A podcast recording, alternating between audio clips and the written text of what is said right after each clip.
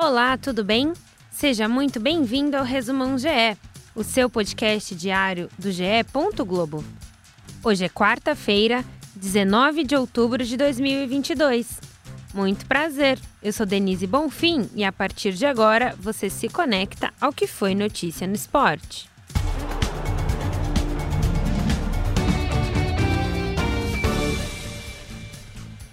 O Superior Tribunal de Justiça Desportiva puniu o Esporte Ceará pelos episódios de invasão de campo que aconteceram no último domingo. Em Recife, a Ilha do Retiro foi interditada e o time pernambucano vai mandar seus jogos de portões fechados, sem direito a ingressos de visitantes em jogos fora de casa pela Série B. A mesma medida foi aplicada contra o Ceará, que também teve invasão no jogo contra o Cuiabá. O STJD puniu também os atletas do Vasco Luiz Henrique e Raniel, que provocaram a torcida do esporte. A suspensão é de 30 dias, mas limitada a dois jogos. As punições foram aplicadas de forma preventiva. Os clubes ainda serão julgados na próxima semana. As multas podem chegar em 100 mil reais, além de perda de mando de campo e pontos. Respirando por aparelhos, o Brusque empatou com o Novo Horizontino na Série B. A equipe conseguiu buscar a virada na partida, mas tomou o empate e pode terminar a rodada rebaixado caso a Chapecoense pontue. Na outra ponta da tabela, o campeão Cruzeiro perdeu para o Guarani por 1 a 0, placar que garantiu o Bugre na Série B.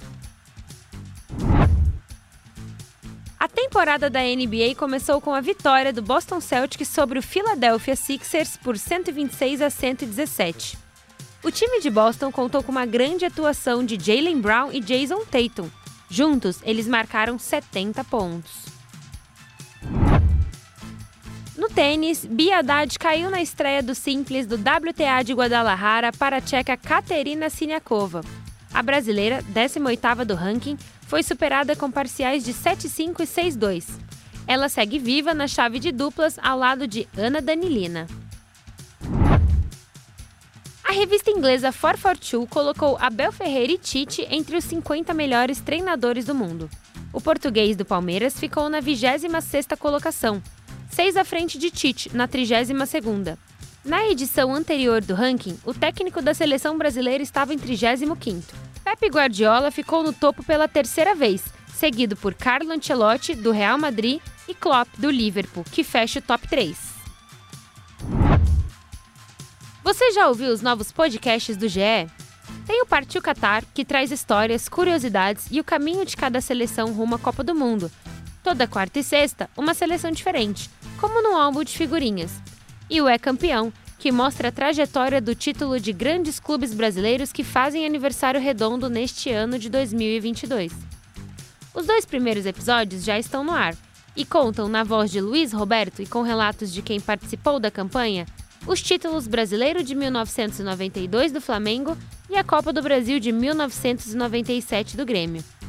Esses e mais de 40 podcasts estão em ge.globo/podcasts, no Globoplay e nas principais plataformas de áudio. Agora, fique ligado na Agenda GE. Lembrando que todos os horários aqui são de Brasília.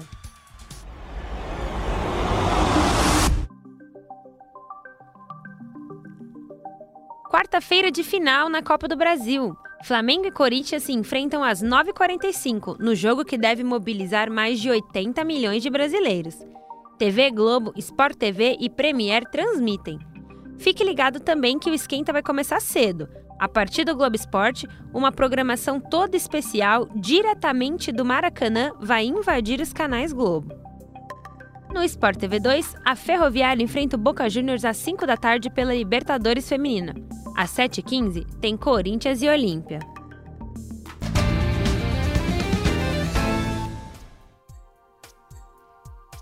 Esse foi o Resumão GE, podcast diário disponível no ge.globo, no Globoplay, na sua plataforma de áudio preferida e também pela Alexa.